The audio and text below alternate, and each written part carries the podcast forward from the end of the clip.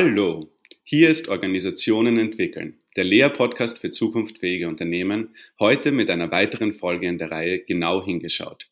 Es begrüßen dich Aaron Scheer, Berater bei Lea und Christina Grumdorfer.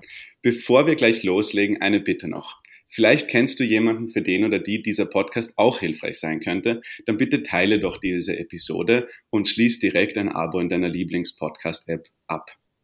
In unserer letzten Folge unserer Reihe genau hingeschaut, haben wir uns bereits gefreut, Matthias Czar begrüßen zu dürfen, ein Senior Lecturer an der FH Salzburg und ein geschätzter Kollege aus der Gruppendynamik. Liebe Christina, mit welchen Fragen wollen wir uns heute beschäftigen?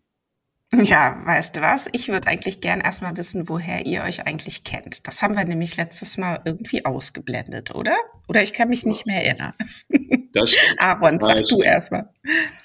Ich kenne den Matthias aus der österreichischen Gesellschaft für Gruppendynamik und Organisationsberatung. Das ist ein Verein, der sehr kürzlich sein 50-jähriges Jubiläum gefeiert hat. Und dieser Verein ist sozusagen die Professionsgemeinschaft der Gruppendynamiker in Österreich. In dem Verein kann man auch eine Ausbildung zum Trainer der Gruppendynamik abschließen. Und dort habe ich den Matthias kennengelernt vor bald sieben Jahren. Und zufällig war der Matthias auch der Trainer meiner allerersten Trainingsgruppe. Also die erste Person, die ich in diesem Kontext kennengelernt habe. Ja, okay. Matthias, du kannst das so bestätigen, ja? Ja, freut mich, dass ich nochmal zu Gast sein darf äh, und zu diesem für mich ganz besonderen, wichtigen Thema Gruppendynamik mit euch plaudern darf. Ähm, ja, ich kenne den Aaron, ja, ich glaube seit wirklich sieben Jahren äh, mittlerweile. Wir haben uns kennengelernt, wie du sagst, Aaron, in einer äh, Trainingsgruppe. Ich bin seit äh, 15 Jahren mit der Gruppendynamik sehr verbunden, habe äh, Soziologie studiert und dort äh, zum ersten Mal so ein Lernsetting kennengelernt. Und seitdem hat mich dieses äh, Lernsetting sehr fasziniert, die Ausbildungsmöglichkeit, die Persönlichkeitsentwicklung, die da drin steckt. Ähm, ja, und natürlich auch alles, was da an Beratungskompetenzen daraus entspringen kann für meinen beruflichen Werdegang. Und ich freue mich auch, dem Aaron jetzt nochmal zu plaudern, weil wir doch dann schon eine recht lange gemeinsame Erfahrung und äh, miteinander haben. Ja, super. Sag mal noch so eine völlig unqualifizierte Frage. Fun Fact, vielleicht. Ähm, wenn man es mit der Gruppendynamik zu tun bekommt, bekommt man es ja immer irgendwie auch gleich mit Österreich zu tun, ne? Wie, wie erklären wir uns das? Da gibt's ja historische Gründe dafür, oder, Aaron? Absolut.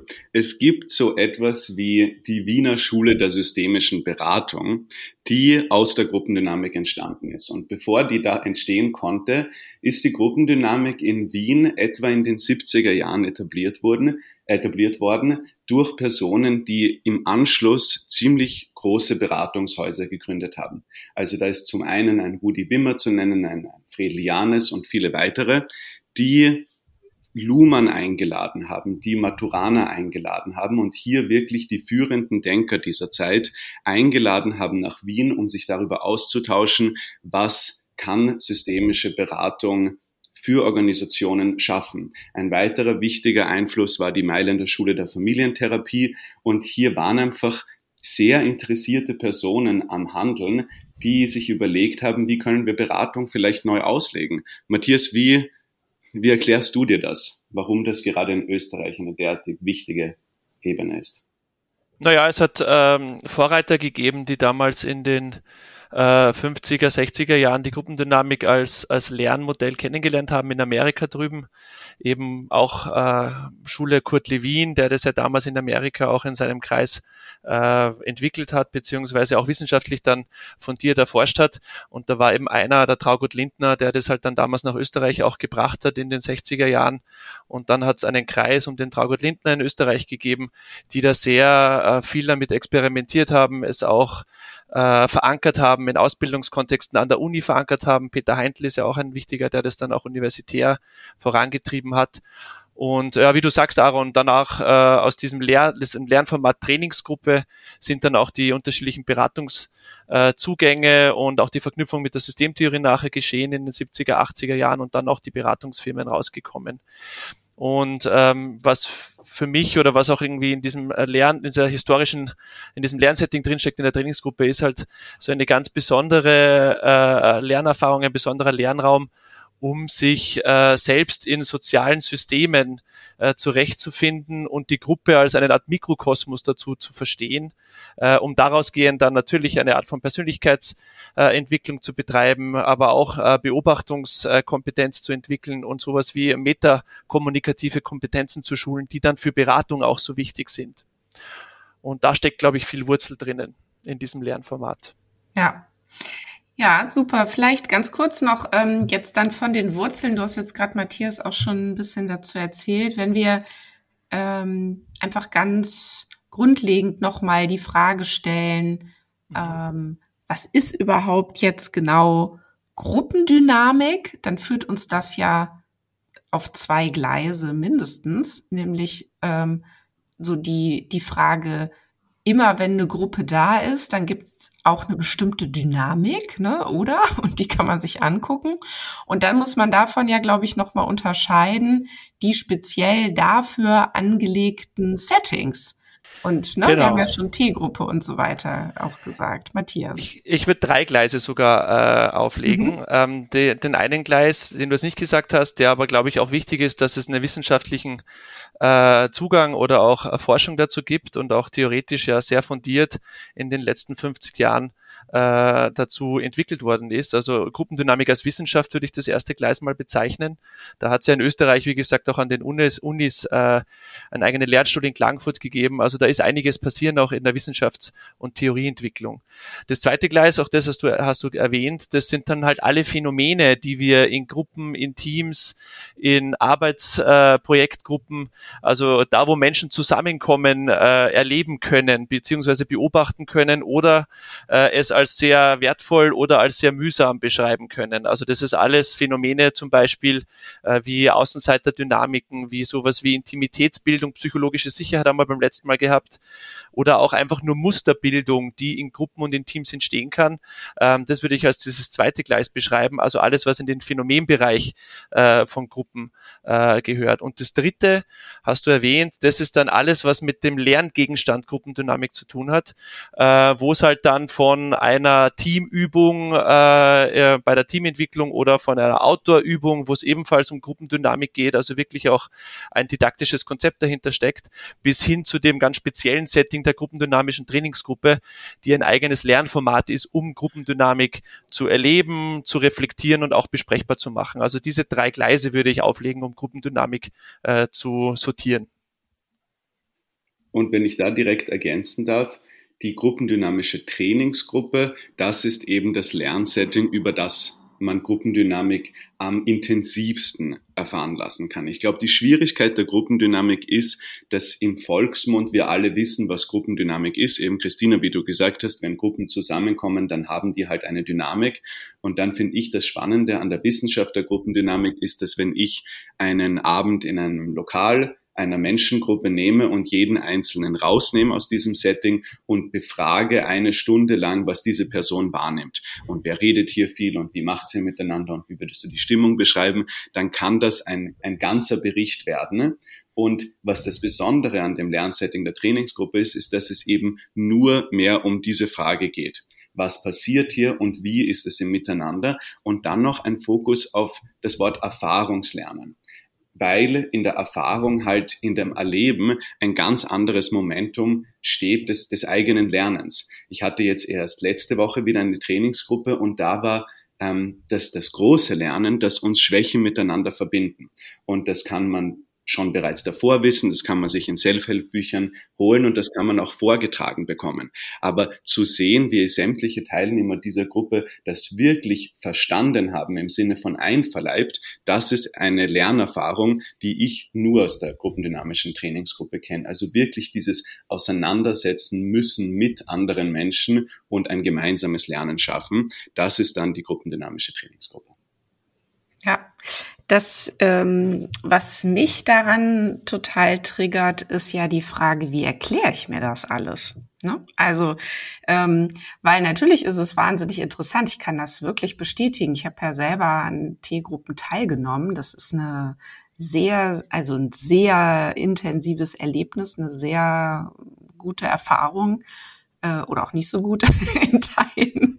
Ähm, und aber ich weiß nicht, führt uns dann die Frage zu, zum wissenschaftlichen Bereich, Matthias, oder wo landen wir, wenn wir fragen, und wie erklären wir uns denn das eigentlich? Dass wenn was in, was in Gruppen passiert, meinst du, genau, oder was dort ja, passiert? Genau, diese ganzen, diese ganzen Phänomene, die ähm, ja dann eben auf der einen Seite ja beforscht werden und auf der anderen Seite man sie natürlich dann auch in ein Lernsetting bringen kann.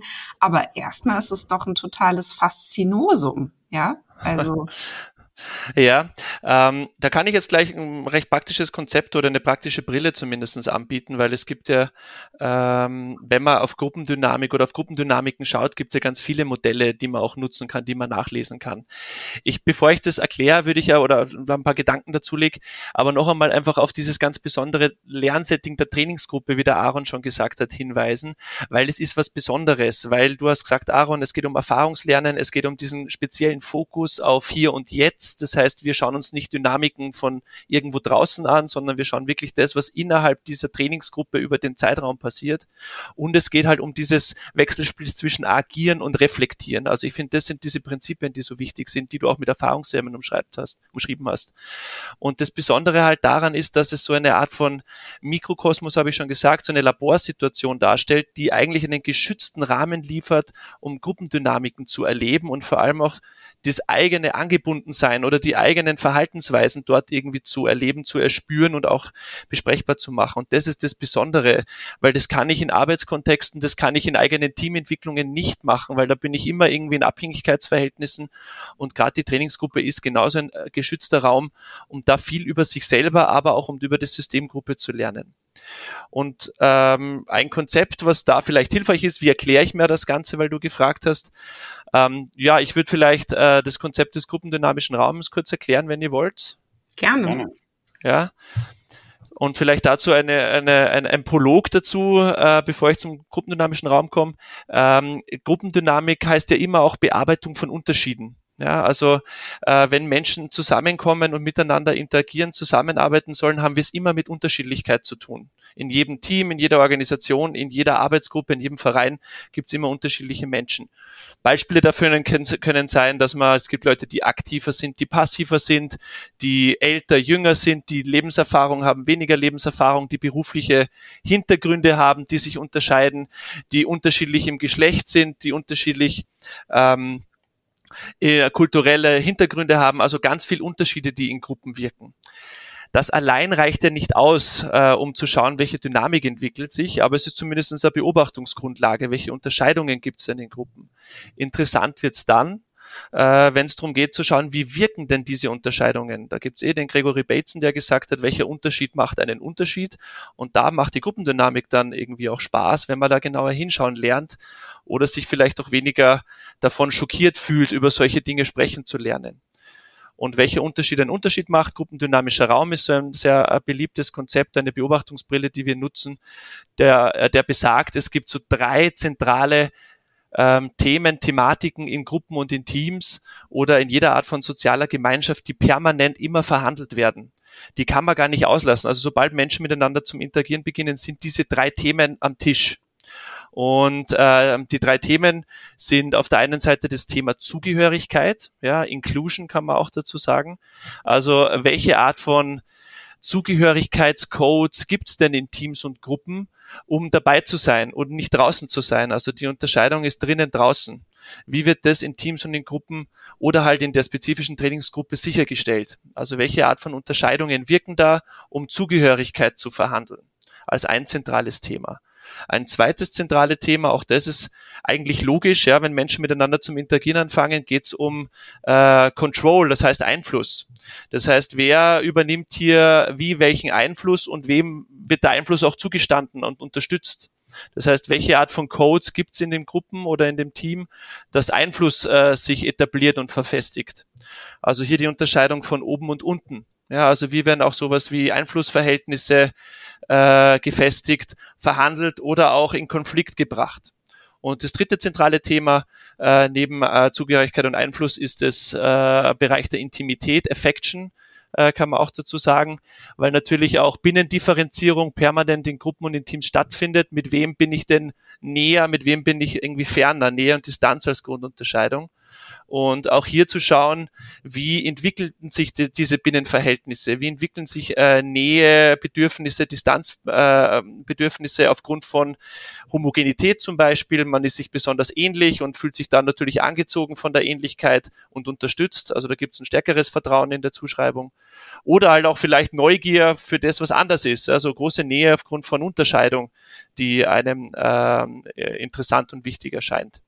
Und äh, dieses Modell finde ich recht praktisch, weil es eigentlich so einfach ist und gleichzeitig hochkomplex, weil es einfach keinen linearen Ablauf auch erklärt.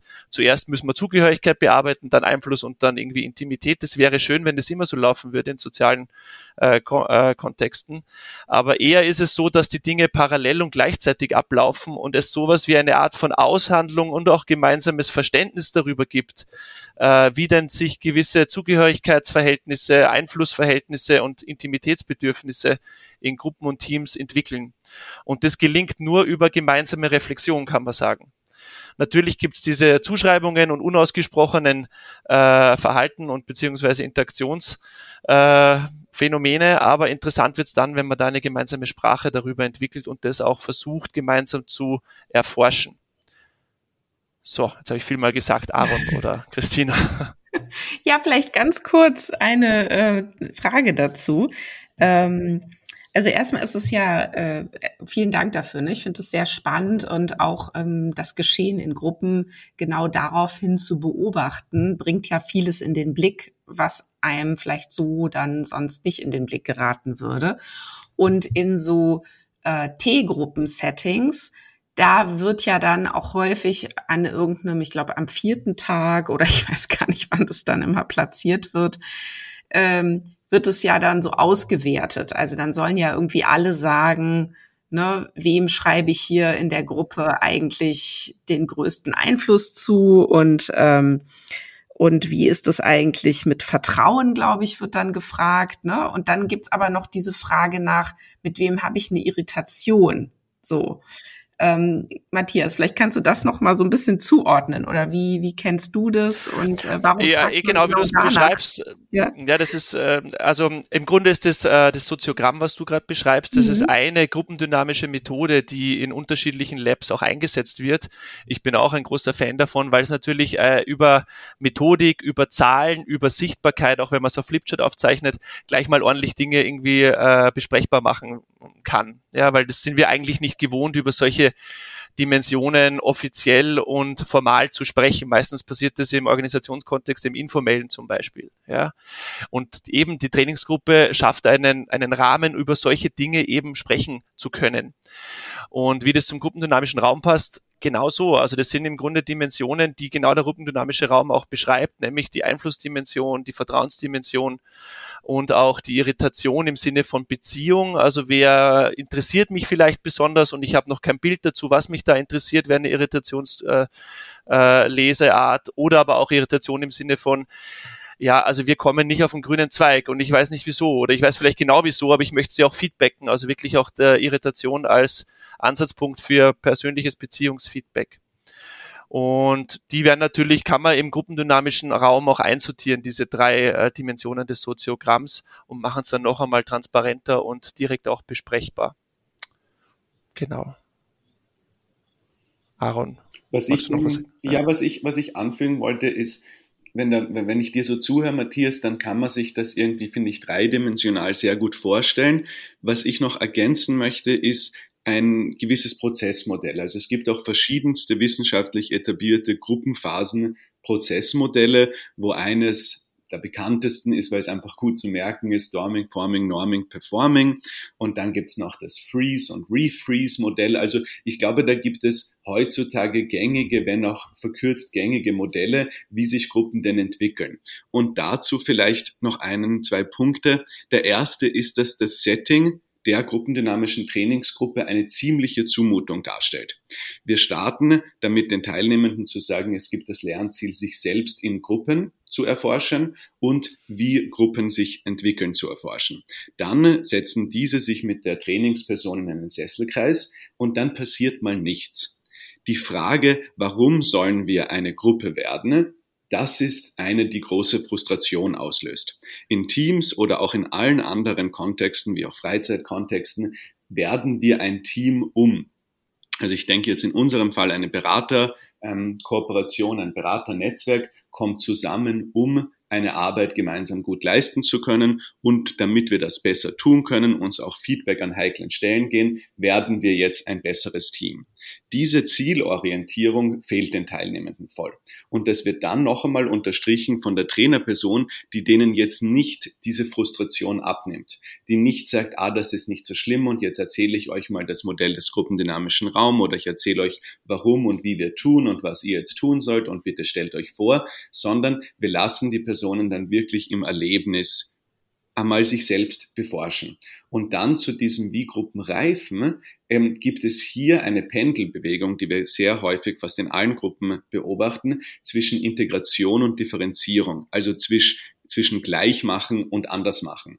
Und das ist halt eine vorsichtige, reife Bewegung, wo Gruppen zum Beispiel jetzt in dem Unterschied, wer hat hier Macht, einmal das ganz kurz sehr explizit machen und sagen, ich sehe das so und du siehst das anders und wie du tust, das nervt mich und das wäre eine Differenzierung. Wir sind hier also verschiedene Individuen und dann gleich im Anschluss oder ein bisschen zeitversetzt wieder ein Momentum von, wir sind hier alle gleich, ah, das siehst du so, das ist aber in Ordnung, weil ich sehe es so und das kann man ja auch verbinden. Also dann erleben wir so eine Pendelbewegung einfach zwischen wir sind gleich und wir sind anders. Mit hoffentlich einer Orientierung, die dahin geht zu, was sind eben hier die relevanten Unterschiede, die uns besser in Beziehung miteinander bringen lassen.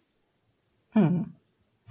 Ich würde gerne noch mal woanders mit euch hinschauen, beziehungsweise würde mich da euer Blick drauf interessieren. Also wenn ähm, ich mit Gruppen arbeite oder auch so wie wir systemisch, systemtheoretisch dann Gruppen reflektieren, geht's ja dann vor allen Dingen um zwei Dinge. Nämlich erstens um die Frage, welche Spielregeln etablieren sich, die dann das Verhalten der Einzelnen ja auch stark mitsteuern. Und zweitens, ähm, es bekommt eine Eigendynamik, die sich der Kontrolle Einzelner entzieht. Also das bedeutet, ab irgendeinem Moment übernimmt was Drittes die Steuerung der Gruppe. Und Matthias, du hast jetzt auf die Frage, wie erklären wir uns das alles, erstmal auf diese Unterschiede geschaut. Also, dass dort eben einzelne Personen ähm, oder sagen wir mal Menschen dann ähm, eben mit ihrer Unterschiedlichkeit reingehen und sich dadurch dann eben auch eine ganz bestimmte Dynamik entwickelt. So. Und ich denke, da kann ich ja, also da kann ich zustimmen und gleichzeitig denke ich ja. Und ab irgendeinem Moment ist dann doch eine sehr starke weitere ähm, Erklärebene mit drin, nämlich diese, diese Eigendynamik dieses sozialen Systems, das dann eben seine, seine Spielregeln ähm, ausbildet. Und vielleicht, um es nochmal konkret zu machen, was meine ich mit Spielregel, dass ähm, dann eben plötzlich sich sowas etablieren mag wie ähm, wir, also uns ist es hier ganz wichtig, auf Gemeinsamkeiten zu schauen. Und alles, was irgendwie hier eine Spannung reinbringen würde, das versuchen wir jetzt mal rauszuhalten aus der Kommunikation. Ne? Oder es gibt genau die gegenteilige Regel, die sich etabliert. Ne? Ist ja auch nur eine von 40.000, die sich da etablieren können. Aber es könnte ja auch sein, dass sich die Regel etabliert.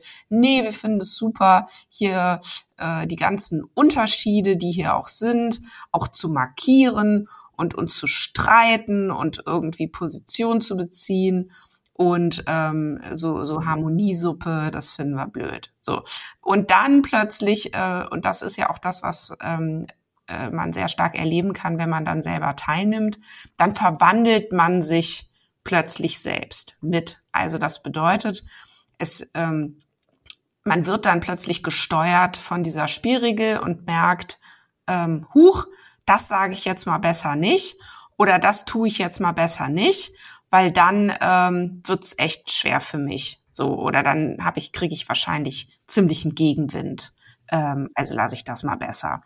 Und das hat dann wenig damit zu tun, wie ich so bin, als äh, Christina, als Typ, als Mensch, sondern ab dem Moment äh, gilt die Spielregel. Matthias, wie guckst du denn dann drauf? Ja, ich finde, du, du, du, du holst eine, also eine, ähm, eine Dimension raus ähm, oder sag mal ein, ein, ein besonderes Lernfeld aus der Gruppendynamik, was auch gar nicht so leicht zum Greifen ist, wenn man zum ersten Mal in so ein Lernsetting kommt.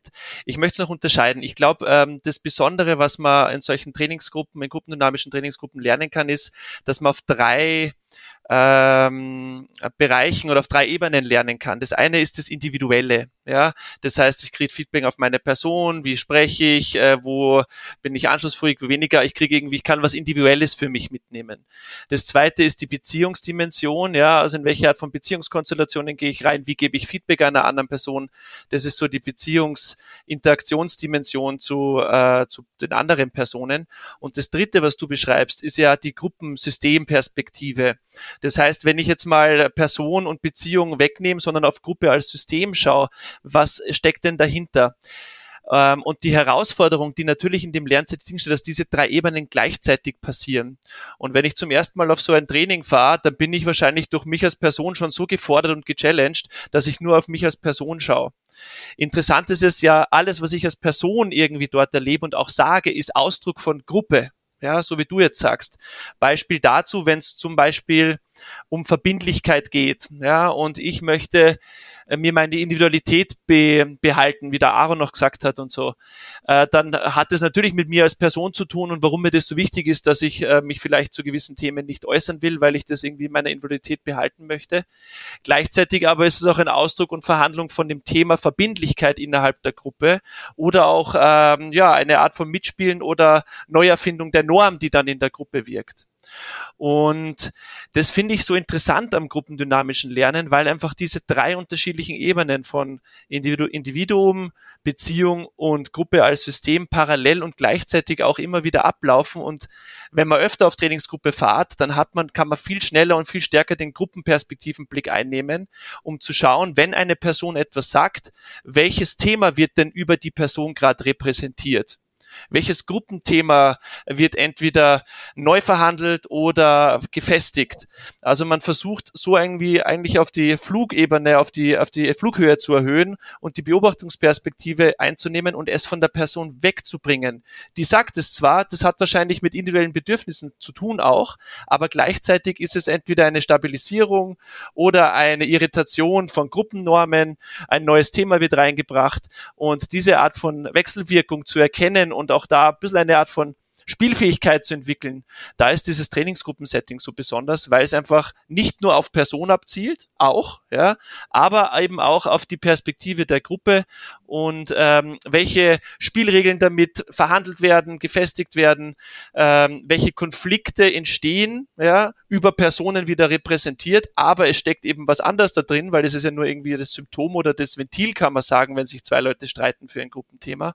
Und diese Perspektive einnehmen zu lernen, das kann man in Trainingsgruppen lernen, weil man da auch entlastet wird, dass es eben nicht nur mit Personen zu tun hat, sondern immer auch ein kollektives ähm, Ergebnis ist. Wenn sich zwei streiten, schauen vier andere zu.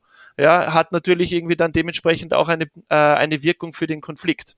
Also hier einfach eine Perspektive weg von der Person auf die Gruppe zu kriegen, das ist dann schon äh, advanced und natürlich auch Ziel von weiteren gruppendynamischen äh, Lerntrainings.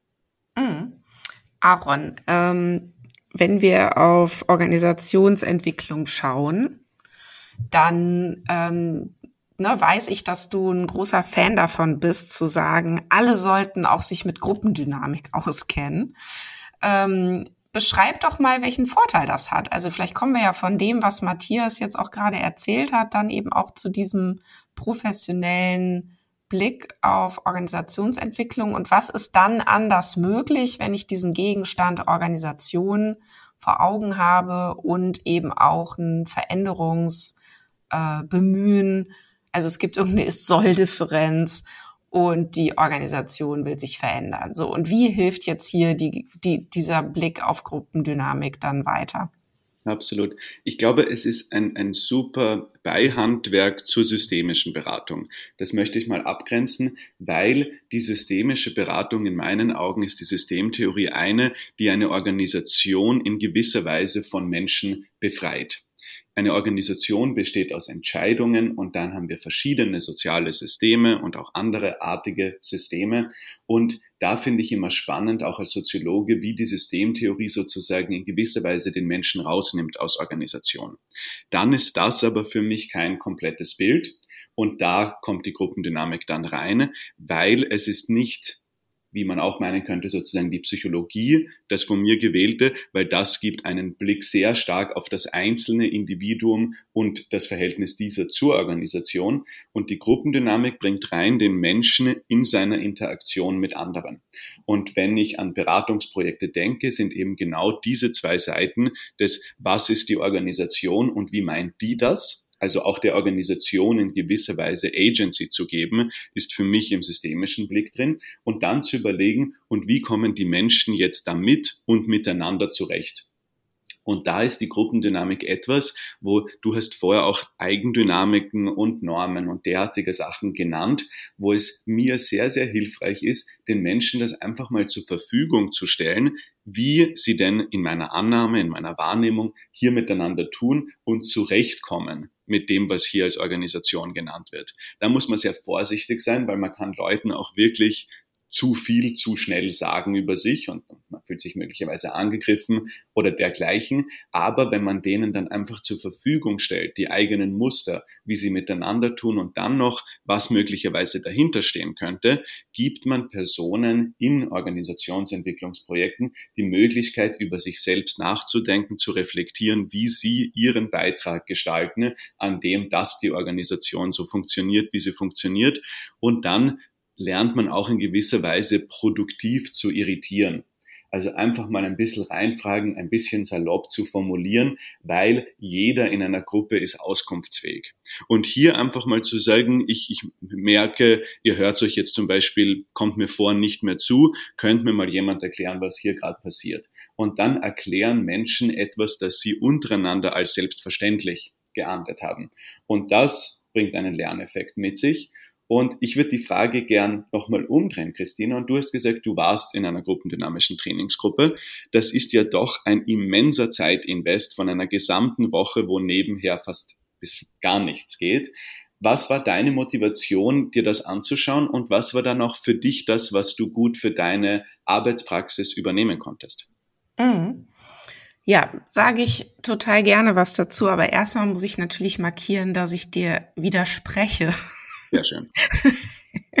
Dabei, dass die Systemtheorie den Menschen aus der Organisation rausdenkt. Das stimmt ja nicht. So, aber dazu habe ich äh, ja schon Podcasts gemacht. Da verweise ich gerne.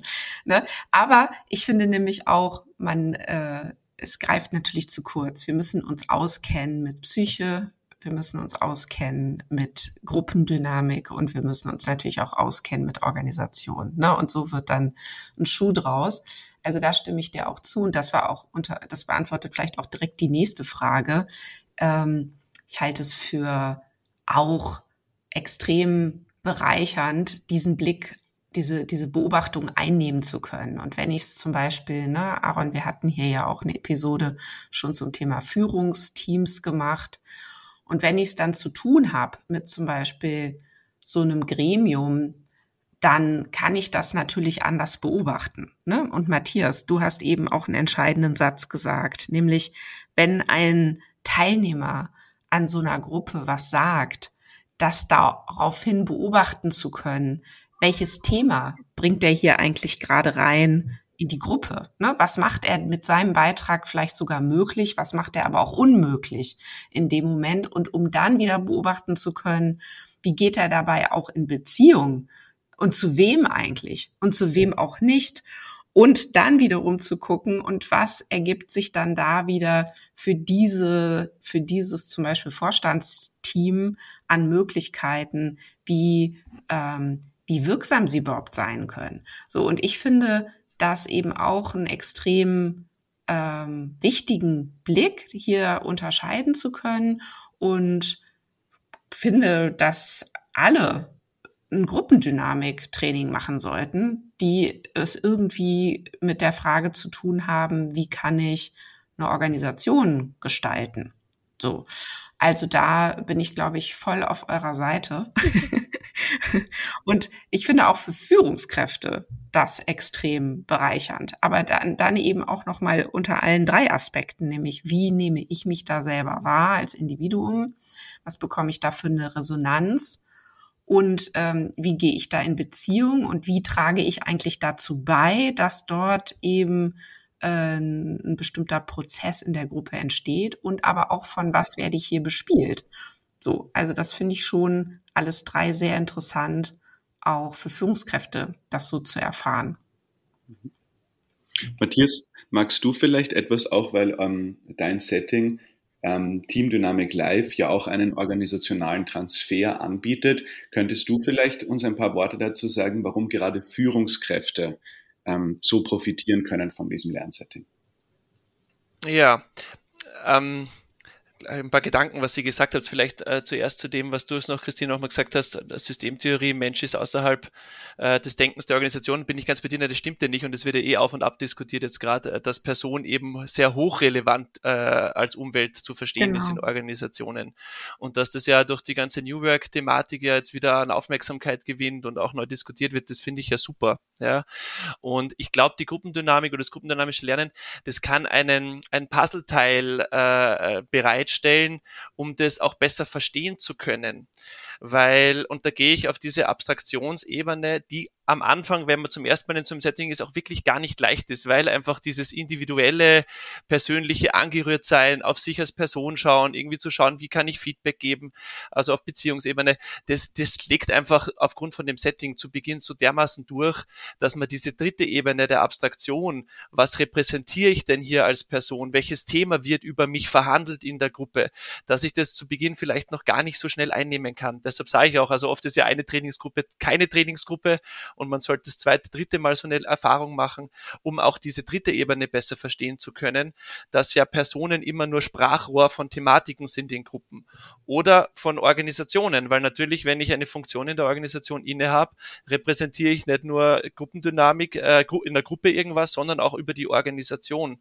Und hier die Abstraktion zu lernen, ähm, was über mich als Person oder als meine Funktion in einer Gruppe, in einem Team repräsentiert wird und welche Dynamik daraus entsteht, das finde ich schon ein massiv wichtiges Lernfeld auch für Führung dass es eben nicht nur um persönliche, individuelle Anteile geht, sondern eben immer auch um diesen Re Repräsentationsfaktor. Und das kann man zum Beispiel in gruppendynamischen Trainings über dieses Meta, über diese Meta-Reflexionskompetenz auch trainieren. Ähm, wenn du mich fragst, Aaron, was steckt da für Führung drinnen äh, oder auch für Berater, Beraterinnen? Also ich glaube, eines, das hast du selber jetzt nicht explizit erwähnt, ist, dass dieses Setting ja einen äh, immens unsicheren Raum zu Beginn liefert, weil wir einfach gewisse Strukturen in Seminaren auch gewohnt sind, äh, weil wir äh, Routinen gelernt haben, wie wir in Teams und Gruppen agieren. Das gibt's am Anfang nicht. Ja, auch durch dieses Vakuum, was der Trainer, die Trainerin da mitsteuert. Und ich finde, das ist aber schon ein ganz spezielles Lernfeld, nämlich den Umgang mit der eigenen in Klammer sozialen Unsicherheit. Äh, wie gehe ich denn in solchen äh, Settings oder generell in unstrukturierten ähm, sozialen Situationen um. Das ist, glaube ich, hochrelevant für Führung, aber natürlich auch für jeden, der in Teams arbeitet, weil wir natürlich da mit unserer eigenen Unsicherheit konfrontiert sind und erstmal versuchen müssen, hier in irgendeiner Form einen Fuß auf den Boden zu kriegen und dann eben diese Reflexionsebene auch einnehmen, einnehmen zu können. Und ich glaube, das braucht auch eine gewisse Art von äh, Kontakt nachher zu seinem inneren Sensorium, zu seinen eigenen Emotionen, zu seinen Regungen, weil ich glaube, das sind gute Anzeichen eben auch zu dem, was in Gruppen oder in Organisationen passieren kann, wenn man das verorten kann. Das heißt, wenn ich merke, okay, da werde ich gerade nervös, da werde ich gerade irgendwie vielleicht äh, ärgerlich, kann ich das erstens mal wahrnehmen und spüren in der unsicheren Situation? Kann ich dann daraus gehen, vielleicht auch ableiten, wo das herkommt? Ja, ich, ich nehme da zum Beispiel eine totale Unklarheit, wie wir miteinander agieren wahr. Ja, also soll ich jetzt äh, so sprechen oder soll ich jetzt so sprechen? Und wenn ich diese Unsicherheit thematisieren lerne, dann habe ich das Thema am Tisch und dann kann sich die Gruppe und andere Personen dazu verhalten. Also dieses Sensorium zu entwickeln, dass man diese Dinge erst erkennt bei sich im Sinne von wahrnehmen und dann zu versprachlichen, das ist, finde ich, ein Riesenaspekt von Führung auch, indem ich äh, verstehe und wahrnehme, was in Teams passiert und es halt so artikulieren kann, dass es verträglich ist und nicht vielleicht mit der äh, mit der aggressiven äh, äh, mit dem aggressiven Hammer kommt, jetzt tut's endlich einmal, sondern eher zu schauen, okay, was steckt denn dahinter, warum die nicht tun, so in die Richtung und das halt so versprachlichen lernen. Ich glaube, da steckt was drinnen. Ja, und ich glaube, das kann man in Trainingsgruppen auch ganz gut lernen. Also diese Kombination zwischen wahrnehmen, was passiert und gleichzeitig versprachlichen, äh, wie kann ich steuernd, intervenierend auch eingreifen. Mhm. Ein, ein Satz dazu noch heißt nicht, das will ich ganz explizit auch abtrennen, alles, was man in Trainingsgruppen anspricht und sagt, sollte ich auch in äh, Teamsettings und Organisationen dann so thematisieren. Ja, das ist, finde ich, eine wichtige Abgrenzung, die verliehen wir, weil die Trainingsgruppe in diesem speziellen Lerncontainer ermöglicht, solche Dinge zu thematisieren. Es gibt gute Gründe in Organisationen, dass ich nicht alles anspreche und nicht alles irgendwie sofort äh, in, den formalen, äh, in den formalen Rahmen rücke. Jedoch es zu erkennen und wahrzunehmen, dass da irgendwie Leute miteinander irgendwie ein Problem haben und dass es vielleicht Ausdruck von irgendwelchen Schnittstellenproblematiken ist. Also die Wahrnehmung, dies finde ich der erste zentrale Schritt und dann ableiten, was ich anspreche, welche Art von anderer Intervention ich entwickle, das ist was anderes, was dann organisationsspezifisch auch, glaube ich, äh, gut überdacht werden muss und auch ähm, dem Kontext auch geschuldet ist natürlich. Ja. Mir ging gerade noch so eine, ist vielleicht so eine bisschen Spezialfrage, aber interessiert mich gerade mal brennend. Ähm, es ist ja, wenn ich das richtig weiß, so, dass wenn ich jetzt das zweite, dritte, vierte Mal an so einer T-Gruppe teilnehme, bin ich ja immer wieder mit Leuten zusammen, die wohl möglich das erste Mal dran teilnehmen. Richtig? Ja. Ähm, gibt es denn aber auch Settings oder ist es irgendwie schon mal gelungen, vielleicht auch aus Forschungsgründen, die immer wieder selbe Konstellation ganz oft zusammenzubringen und falls ja, welche Entwicklungen sind denn dann da möglich? Oder gibt es da eigentlich eher so ein Kollaps? also, was ist eigentlich da so die Bewegung? Ich, ich hätte Matthias. die historische ja. Antwort. Und ja. dann ähm, übergebe ich an den Matthias für das Kontemporäre. Und zwar, wir haben über, schon angeschaut, was ist die Gruppendynamik und da jetzt wird wichtig, woher kommt sie. Und zwar ist es hier war das erste Laboratory Setting, the Human Laboratory Group hat es damals gehießen. Das war etwas, wo eine konstante Personengruppe über einen sehr langen Zeitraum immer wieder zusammengekommen sind. Also hier ihren eigenen Alltag, mit Familie und Beruf gemacht zu haben und dann sich jeweils am Wochenende für mehrere Monate getroffen haben. Das erlaubt ein bisschen mehr ein rein raus und glaube ich auch mehr Reflexion. Das war aber damals sehr stark im Kontext Sensibilisierungsgruppen. Also da ging es um, wie gehen wir als Demokratie um, wie gehen wir mit Rassismus um, um derartige Themen. Heutzutage erlebe ich es bisher nur so, dass es eine einmalige und sehr intensive, kompakte Lernerfahrung ist. Ich wäre aber sehr interessiert, was daraus entstehen könnte und würde da auch irgendwie wahnsinnig gern teilnehmen. Es ist halt der Zeitinvest etwas, das es begrenzt. Matthias, hast du Erfahrungen mit dem Setting heute? Also ich habe letzte Woche gerade eine Trainingsgruppe beendet, wo ich gesagt habe, es wäre interessant, mit der Gruppe noch ein bisschen weiterzuarbeiten, weil äh, die Sensibilität füreinander, äh, auch was Unterschiedsbearbeitung betrifft und irgendwie genauer hinschauen und das wechselseitige Aktion und Reflektieren sich äh, so schön entwickelt hat, dass man Lust hätte, da noch ein bisschen genauer hinzuschauen, um zu sehen, was sich entwickelt. Gleichzeitig bin ich auch überzeugt davon, dass es gut ist, dass es irgendwie ein klares Ende oder klare Beginn, klares Ende gibt für dieses Lernsetting, weil es ja keine Teamentwicklung in dem Sinn ist. Ja? Also es ist ja nicht irgendwas, wo diese Gruppe dann für irgendwas arbeitsfähig äh, werden sollte oder irgendwie diese An Anbindung für die Organisation auch hat, sondern es ist ja wirklich ein ganz expliziter Rahmen, um individuelle Lernerfahrung zu machen auf individueller Ebene und der Reflexionsebene und Metakompetenzebene und so. Und das ist ein, ein Trainingssetting, würde ich sagen. Und da glaube ich, dass es gut ist, dass es auch Grenzen gibt. Ja. Ähm, gleichwohl, und das haben wir bei uns in dem Team Dynamic Live Setting auch, wir zum Beispiel so ein zweites Modul anbieten, wo es um Praxistransfer gibt, wo auch die gleichen Leute noch einmal kommen, ja, und wo man dann so eine Arbeitsfähigkeit über das Miteinander auch kre kreiert hat, wo spannend ist, dann halt auf Praxisfragen zu schauen oder nochmal eine Simulation zu machen, um zu schauen, was hat sich verändert. Also Lernen hört ja nie auf, kann man sagen, ja, und da, da, das kann man schon nutzen, finde ich. Aber ich glaube, die Trainingsgruppe als ganz spezielles Lernsetting ist keine Teamentwicklung, ist auch nicht jetzt unbedingt, äh, sollte nicht für Organisationen als äh, Idealtypus für Gemeinschaftsbildung gesehen werden, weil es einfach ein ganz spezielles Lern Lernsetting ist. äh, wo man viel über sich, äh, über Gruppen lernen kann. Und ich glaube, dass es gut ist, dass man da auch klar die Grenzen definiert, damit es überhaupt möglich wird. Hm. Genau. Na, ich glaube, vielleicht, um jetzt ähm, auch hier zum Abschluss zu kommen für heute, man kann es ja so zusammenfassen, ähm, es ist ein ganz extrem interessanter Lern- und Beobachtungsgegenstand. Und dann wäre ja die Frage, wenn ich jetzt in der Lage bin, das, mhm.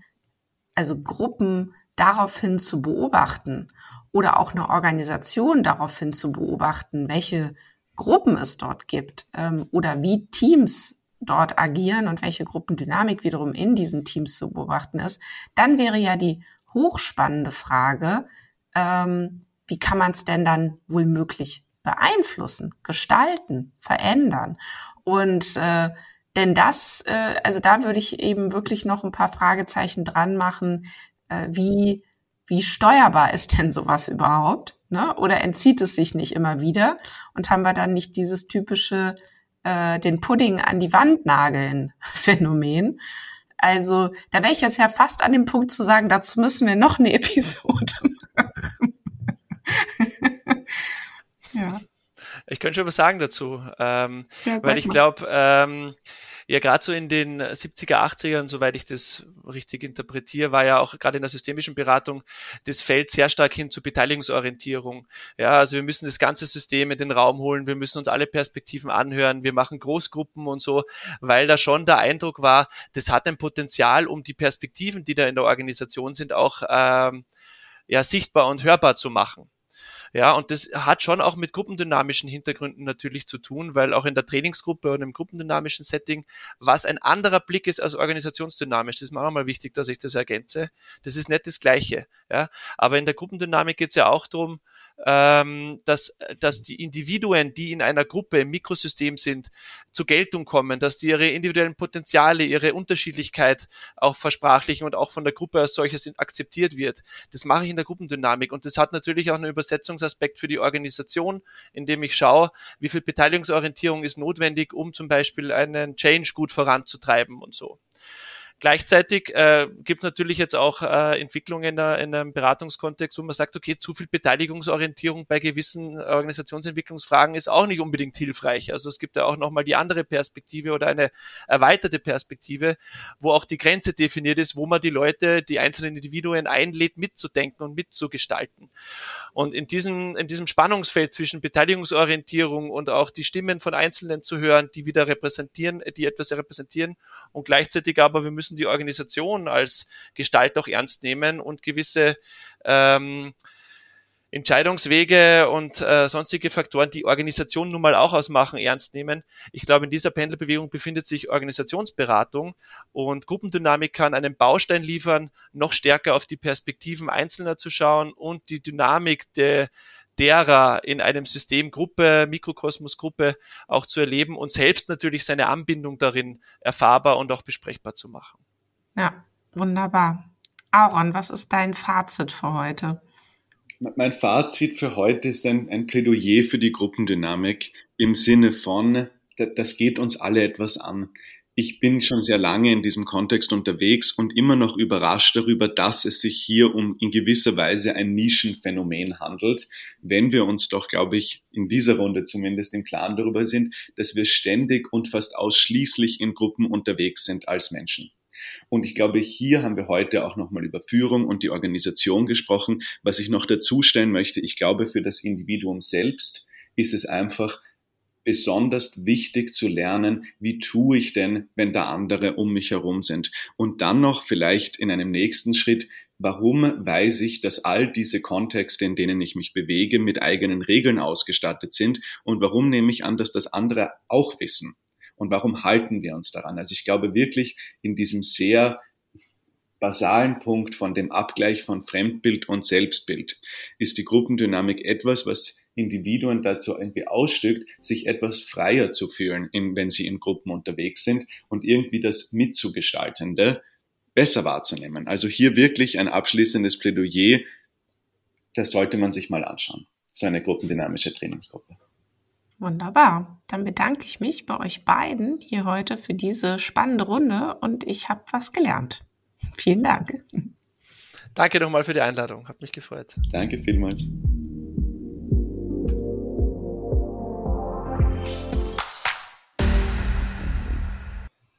Ja, das war Organisationen entwickeln, der Lea-Podcast für zukunftsfähige Unternehmen. Danke, dass du wieder deine Zeit mit mir verbracht hast. Gefällt dir mein Podcast? Dann würde ich mich riesig freuen, wenn du den Podcast in deinem Netzwerk weiterempfiehlst. Und falls du über Apple Podcast oder Spotify hörst, dann gib uns doch auch gleich fünf Sterne. Das hilft uns enorm dabei, weitere Menschen zu erreichen, denen es auch ein Anliegen ist, eine Welt zu schaffen, in der wir alle gerne leben und arbeiten möchten. Tschüss, bis zum nächsten Mal.